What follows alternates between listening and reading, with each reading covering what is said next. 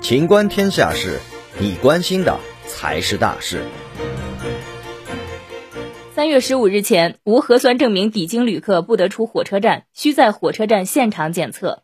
三月十五日以前，选乘火车进京旅客需按照购票提示，持抵京前七日内核酸检测阴性证明乘车进京。无有效核酸检测证明的进京旅客不得检票乘车，可办理退票改签。从二月二十日至三月十五日，北京各火车站检查进京旅客核酸证明。据了解，如无核酸检测证明，旅客需在车站内设置的核酸检测点进行现场检测，结果为阴性可出站。本期节目到此结束，欢迎继续收听《秦观天下事》。